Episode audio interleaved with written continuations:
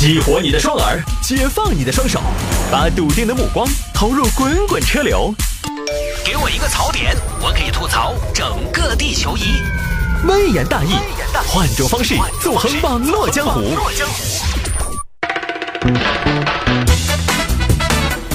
哎呀，来喽！欢迎各位来到今天的微言大义，又要继续在这个时段跟大家分享一下网络上一些热门的、有意思的小新闻。有听众朋友呢，这两天说摆一下小罐茶收智商税的事情。哎呀，我倒是也想看一下小罐茶在我们这上广告没有？我看一下啊。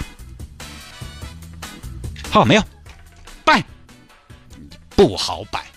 因为茶这个东西我本身也不太了解，这个最开始呢其实就是网上一个段子，我先看到朋友圈有人发，因为小罐茶它的广告语说的是小罐茶大师做，八位制茶大师手工制作，它这个工手工不是工人的工，不是那个做手工的工，是功夫的功，每一罐都是泰斗级大师手工制茶，二零一八年销售额突破二十亿。根据这些广告介绍和小罐茶的价格，有人算出来了，八位大师。每天要炒一千多斤茶叶，而一个顶尖的茶娘一天最多也就能炒四十斤的样子。多了也不说，大家自己对对比一下这个数据。我就简单带一下嘛，茶叶我不懂，贵东西呢我也不懂，因为买不起。我一直在节目里边说自己没有体验过的东西，没有什么太多发言权。但是呢，我就说一点，所有的奢侈品，因为小罐茶这个东西啊。它其实也算奢侈品了，啊，包括以前的什么鸡草这些东西卖的很贵嘛，但最后要往高端了做，要卖大价钱，都要标榜一个手工，都要标榜一个产量低，都要标榜一个效率低，甚至直接出自哪位哪位师傅的手，说不定有些奢侈品它产品上面还要直接签名。手工，手工这个东西，即便它是手工，手工就一定好吗？我之前也说过，手工真的不一定就好过工业产品，流水线下来的东西。我觉得所有能够标准化的产品，机器到了一定程度，就不会比手工差。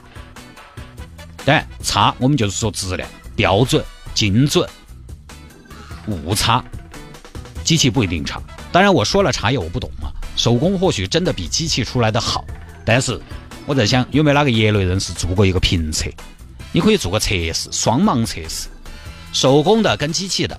让茶客们来喝，你不告诉他哪个是手工的，哪个是机器炒的，然后投票，看哪个好喝，在不知道这个茶是手工炒制的还是机器炒制的情况下来投票，看哪个好喝。我觉得这个比较能说明问题。实际上，很多产品标榜手工，并不是说它就真的更好，它只是在强调它稀有、它独特。在工业产品占据大家消费主流市场的时候，我这个是手工，选择手工，选择不同。而有钱人呢，他钱多嘛，我不就是有的时候买一个跟别人不一样嘛？你这个东西只要满足了功能性了，那就是合格的。其他的，你给我把概念做足，让我出去了有得摆，甚至有时候为了独特和与众不同，还可以牺牲一些功能上的便利性。这个不然的话，对不对？你想买表，卡西欧最好噻，走时精准又精准。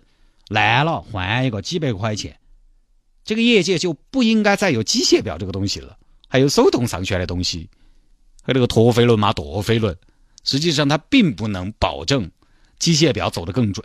那你说这个是不是智商税嘛？对不对？所以我觉得也不能说是智商税，也那个有钱的朋友人家也不傻也不瓜，而且这种东西说实话，就好多人买来不是自己喝的，喝的人不买，买的人不喝。好了，各位，在节目之外呢，想要跟谢探进行交流和互动，没有加谢探微信号的朋友，现在也可以记录一下，拿出你的手机，动动你的手指，在微信上面搜索 C D T U A N C D T U A N 这个微信号，加为好友来跟我留言就可以了。